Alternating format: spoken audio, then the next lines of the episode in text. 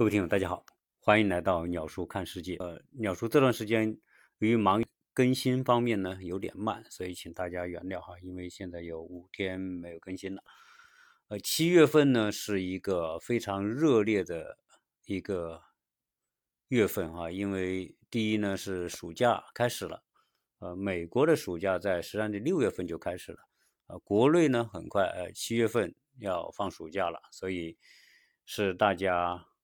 呃，暑期选择去度假、去游玩的一个呃最好的时节。另外一个呢，从政治层面来讲呢，七月份也是啊非常重要的。对于在国内来说啊，中国共产党的这个百年历史，各种各样的庆祝活动啊，我们都看得到啊。这是这当然是叫百年啊华诞吧，也算是啊。所以呢，呃，这个。啊，活动多，层次规格之高，啊，大家受关注啊，这个我觉得也是，也是非常正常的情况。呃，美国呢，七月份也是一个重要的月份，因为美国七月四日是美国的国庆节，啊，照例呃也是有各种各样的呃庆祝活动。那就在国内呃大规模的庆祝活动。的同时，哈，美国的国庆节，那我想这一节目呢，跟大家聊聊我自己啊，对中美两个国家的发展，特别是美国的发展啊，我我想来做一些我自己的呃分享啊，因为美国呢，一直以来都作为这个世界的标杆，或者是世界的主导国家。呃，世界的各种规则和次序啊，都是在美国战后的主导之下建立的，所以美国一直习惯于他所主导的这个世界次序和规则。但是从过去的两年情况来看，哦，全世界都看到了，美国也不是说尽善尽美，美国有各种各样的问题，而且有时候呢，问题还特别严重啊，在。过去一年多的时间里面，美国在新冠疫情的这种抗疫过程当中啊，一败涂地啊。我说这个一败涂地，大家可能有人不认同哈，说怎么说美国一败涂地啊？这人美国现在疫苗不是弄挺好嘛，大家都打疫苗啊，现在美国也全全民免疫，美国也开放了，那不也算做得好吗？但实际上啊，那是美国付出了。啊，六十多万人生命作为代价，然后三千多万人感染新冠疫情，呃，美国经济几乎在这种呃疫情的打击之下，一年来都基本上就处于瘫痪或者半瘫痪状态。然后在这种疫情当中呢，呃，美国的美联储啊，美国政府大放水啊，大搞纾困，然后大撒钱。啊，这这一切呢，实际上是将很多种确定性，啊，高度危险的不确定性交织在一起。所以现在，呃，很多人都觉得美国是一个很危险的一种状态。那美国走到这一步，那大家有人要问了，就是说，美国一向认为它的制度啊，它的民主制度，它的体制是全世界的榜样。一个榜样国家为什么今天会陷入这样一种状态？到底是美国国家出了问题呢，还是美国的制度出了问题呢？今天美国的这种制政治制度以及它的呃普世价值，向全世界所推广的这些东西，那他还有这种自信吗？呃，今天我就跟大家来聊聊这个话题，在。二零一九年，我曾经聊了好几期节目啊。我个人认为，这个疫情的爆发以及世界国在疫情面前的不同的表现，将预示着整个世界将出现，它将深刻的改变世界的规则和秩序。这种改变，首先是啊，西方国家以美国为首的西方国家在建立。国际秩序方面的影响力将大大的下降，同时也预示着呃以美国为首的西方世界衰落的开始。从这一点上来说，中美高峰会谈啊，集中了展现了在这个问题上的这不同的看法。美国人认为，啊，西方国家以美国为为头的西方国家是这个世界吃规则和秩序的制定者，谁想挑战它的规则和秩序，那美国就会联合这些西方盟国来制裁这些挑战者。那当然，今天中国的崛起毫无疑问是动到了呃西方国家的奶酪，所以美国人说中国在破坏世界的规则和秩序。说到底，呃，美国所说的规则和秩序，就是他所建立的利益链条，也就是美国所建立的战后秩序的红利。在我个人看来，啊，西方原来一直呃被全世界呃捧为灯塔或者是呃方向的那个所谓的普世价值，在这一次的这个疫情过程当中，啊，完全崩塌了。美国和西方国家在全世界所建立的那种优越感，一部分是来自于他们的这个比其他国家更加发达的经济、科技、文化的输出能力，同时啊，他也把他们的制度作为一个标准。去套世界所有的国家，同时在西方国家还有一种非常莫名的优越感，就是他所说的普世价值，就是说，在这些国家，我们奉行这样一个普世价值，这种普世价值就是以所谓自由、民主、平等为核心内容。呃，那你其他国家不具备这种内容的，不倡导这种啊精神的这些国家，都被认为是。不具有普世价值的社会。当然，我们从字面上来理解，自由、民主和平等等等这些概念，当然是呃文明社会非常重要的成果。但是，这种呃所谓的普世价值，也并不是说放之四海而皆准的。也就是说，所有国家好像都都按照这种方式来做，也并不尽然。因为今天你要看到这个世界的所谓的民主国家。的数量在全世界一百九十个国家当中，他们毕竟也是少数啊。今天的呃民主国家，我算了一下，大概也就是二十多个到三十多个国家，而且这些国家主要是集中在欧洲啊，一部分当然有北美啊，美国、加拿大、澳大利亚这一脉的这种奉行普世价值的国家，基本上都是源自于欧洲，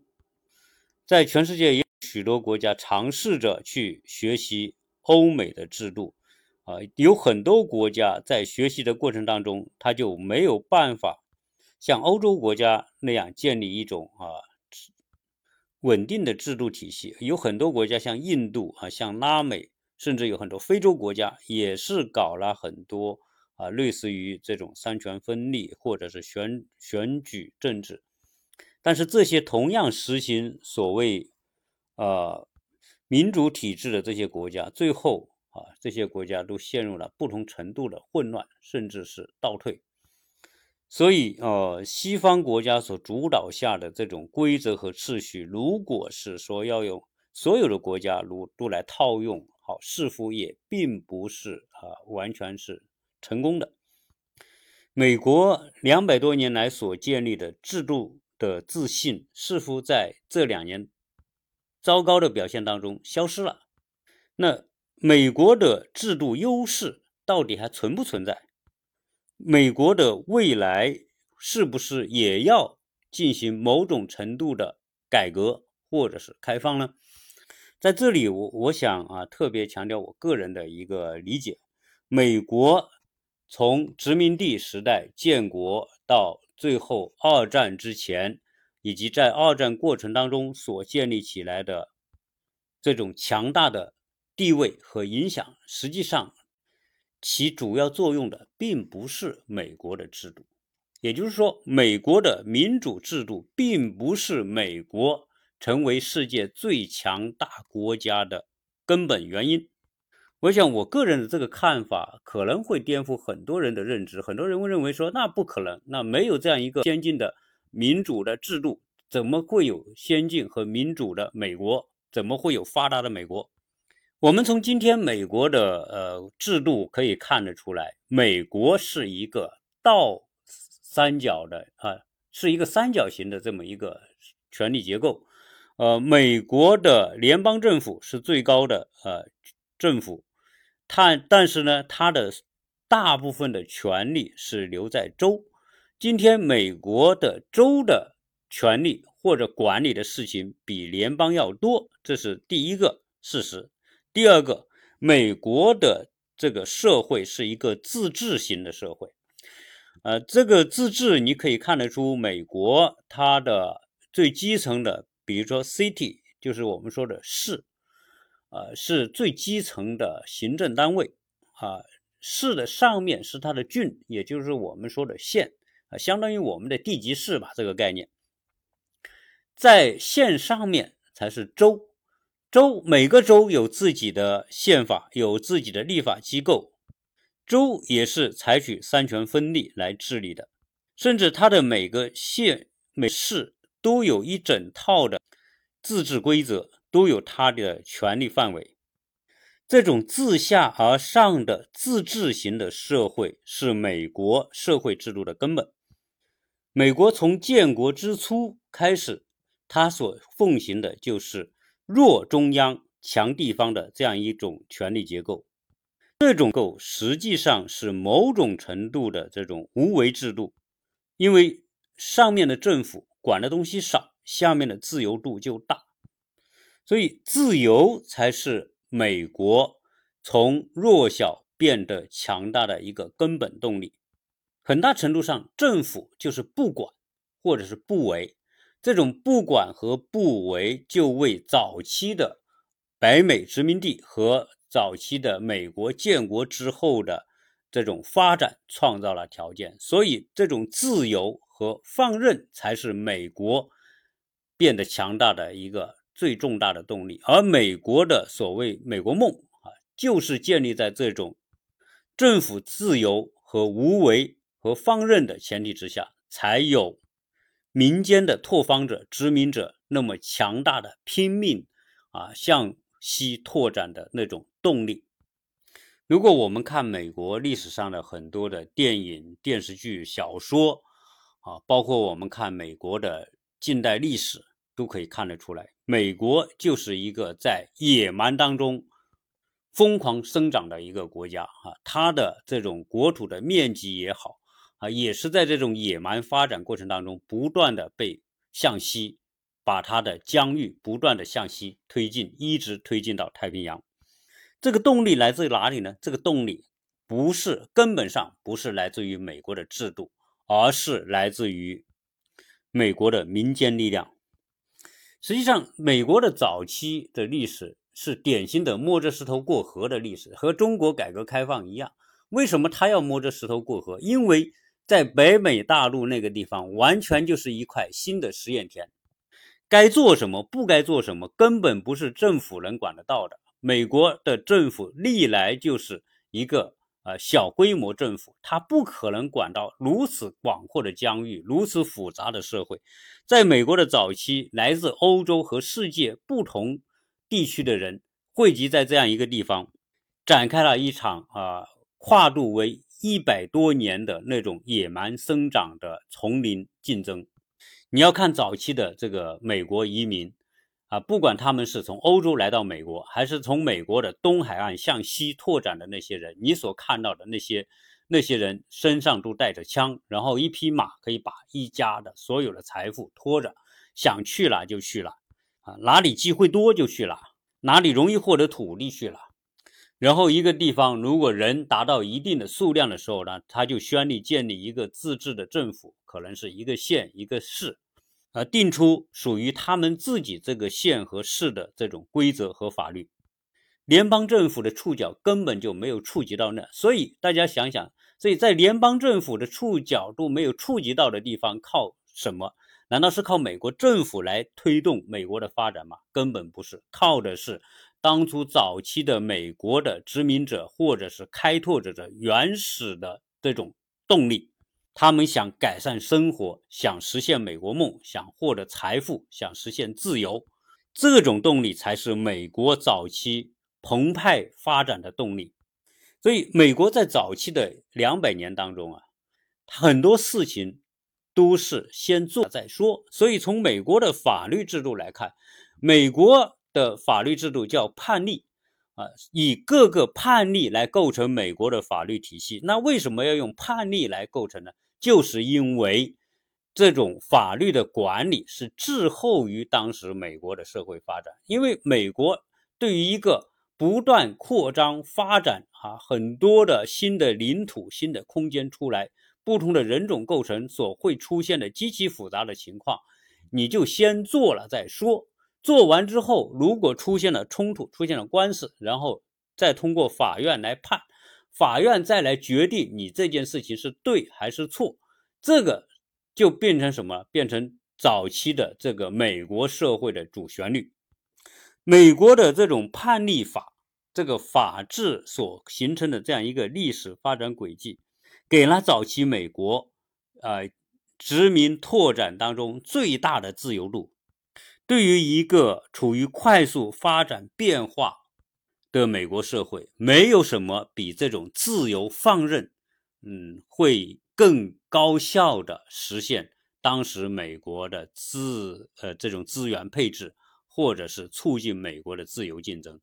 自由竞争是美国早期发展的最大动力，而美国的制度对于美国早期的这种自由竞争和野蛮生长来说，它只是起了一个简单的在外围维护最基本社会秩序的作用。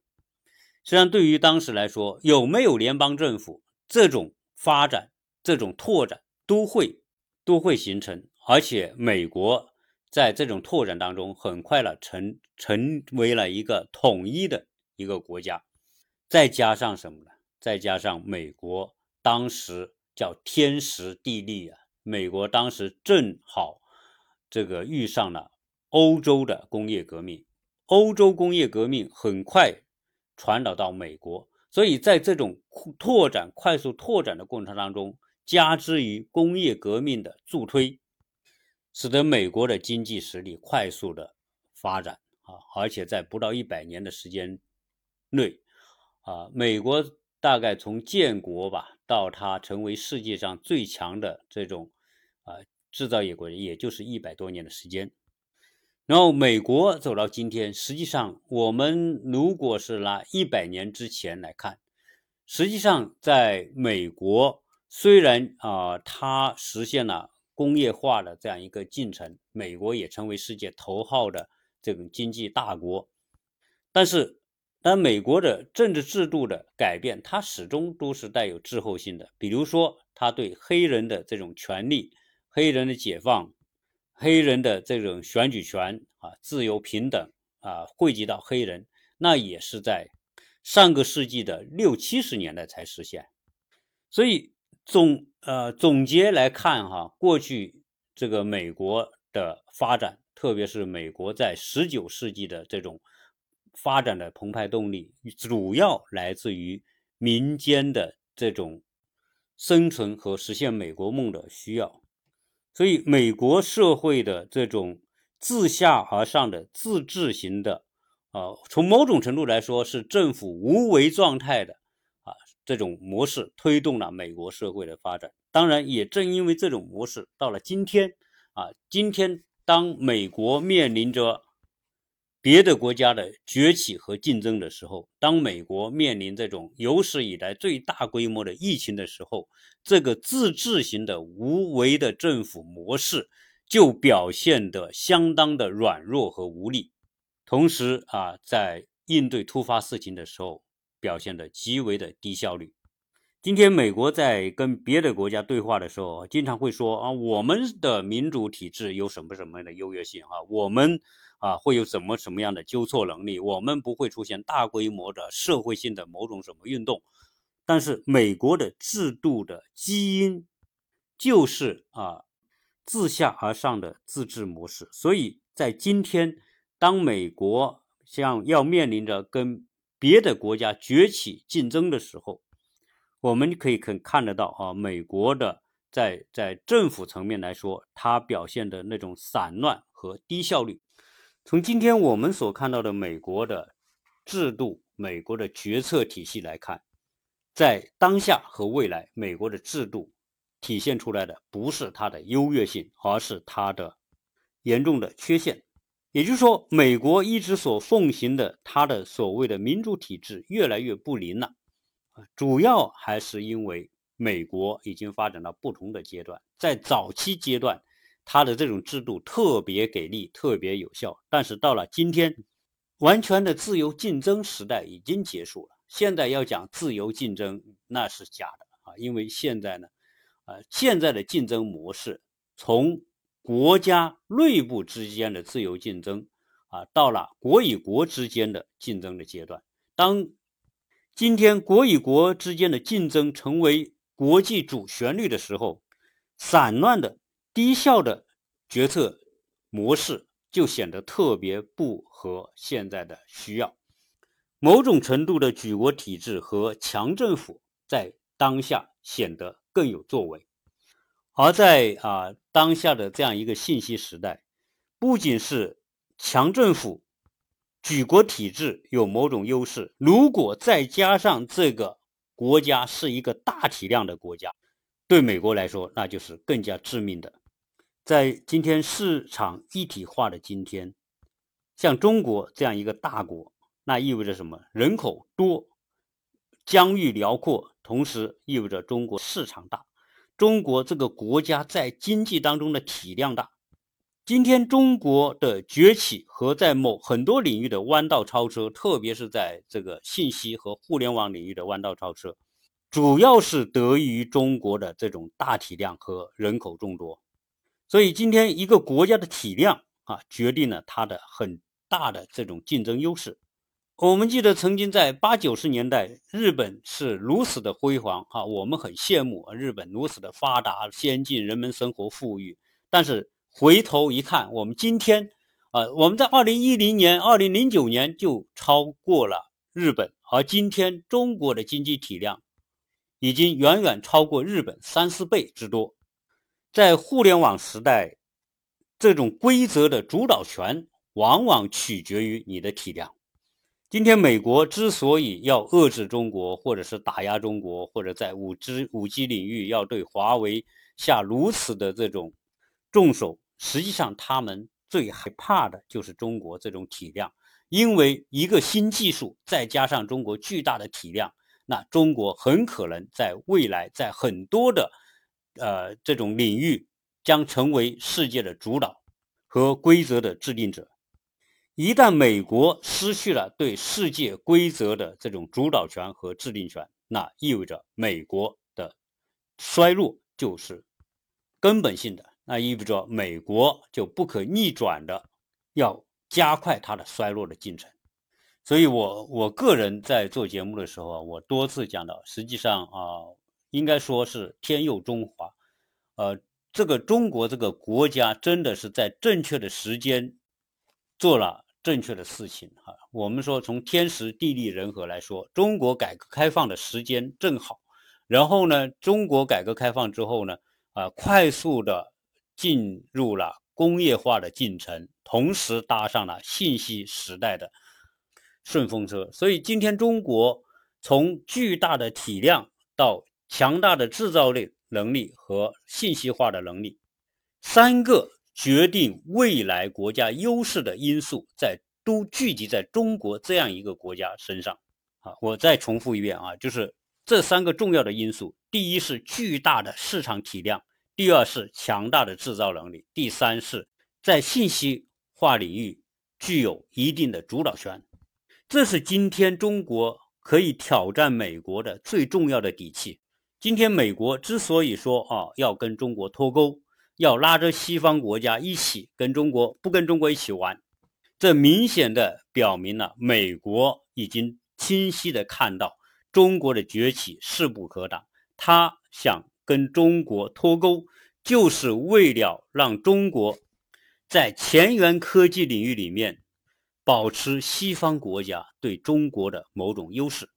但是从某个角度来说，中国所巨大的这种市场又是西方国家所。必须要进入的，没有中国的市场，西方国家，你再先进的技术，你卖给谁呢？所以今天美国陷入了一种两难的境地啊，一方面要限制中国啊高科技呃技术的这种出口，同时呢又要进入中国的市场，所以大家会说啊美美国跟中国脱钩对中国是不是会有很大的影响？实际上，我觉得站在经济的角度来说，不管是什么样的啊跨国企业或者是那些高科技公司，它经营公司的目还是要。有获得市场，它还是要通过资本获得回报，而你只有进入像中国这样巨大体量的市场，你的业绩才会有根本的保证。如果你被排斥在中国市场之外，你的业绩怎么保证？你的增长怎么保证？所以多，我觉得大概率来说，哈，虽然近期美国对中国的某种遏制还会起到一定的干扰作用，但是从总体的趋势来说。中国巨大的市场是中国手中非常重要的砝码，所以，我们我们知道，呃，虽然美国的新政府上任到现在为止四个多月，啊，五个月了，啊，他也很难真正有什么作为。原因在哪？原因就是美国真正主导这个国家政策和制度的，就是这些大型的跨国企业，特别是现在的这些高科技企业。你今天美国说我要对富人征税，你真正看啊，到目前为止也就是叫，啊，美国说我要超过中国，我要搞一美国式的一带一路，我要搞这个美国的基建的这种革命，我要把美国的基建全部翻个遍啊，我要投一点九万亿，但是你看看这个结果就基本上是属于不了了之啊，从一点九万亿提出到现在一点一万亿也通不过，所以从美国。今天对中国的这种担忧啊、害怕啊，只从中国搭上啊互联网这班车开始，实际上中国崛起的进程就已经注定了。所以，如果说到今天中美的竞争哈，可以看得到关键哈，就是美国所主导和建立的规则和秩序将成为过去式，而。未来将由中国所主导的规则和秩序将逐渐的出现。当然，现在可以看得到，中国所做的一带一路，就是在潜移默化的改变着美国过去所制定的规则和秩序。中国在五 G 领域里面所取得的成就，就是在改变美国所制定的规则和秩序。今天有时候美国一吆喝，把西方国家吆喝在一起，说对中国发表个什么声明。大家会看到，实际上西方国家非常的纠结。一方面，他要给美国面子，对吧？美国还是他们的老大，因为什么？因为他们体量都太小。美国的体量现在跟中国比就没办法比了。那他们这些欧洲国家或者日本、韩国，你要想想看，他们的体量更小，他们任何一个国家单独都没有办法跟中国叫板，所以他现在只有在美国围绕在美国身边，而这十几个国家，哎，他们形成一个。呃，组合式的体量，只有这个组合式的体量才有可能跟中国进行竞争。所以现在单独啊，美国的超级霸权现在肯定是在现在这个时代已经是岌岌可危了，因为美国单独跟中国对对抗已经显得力不从心。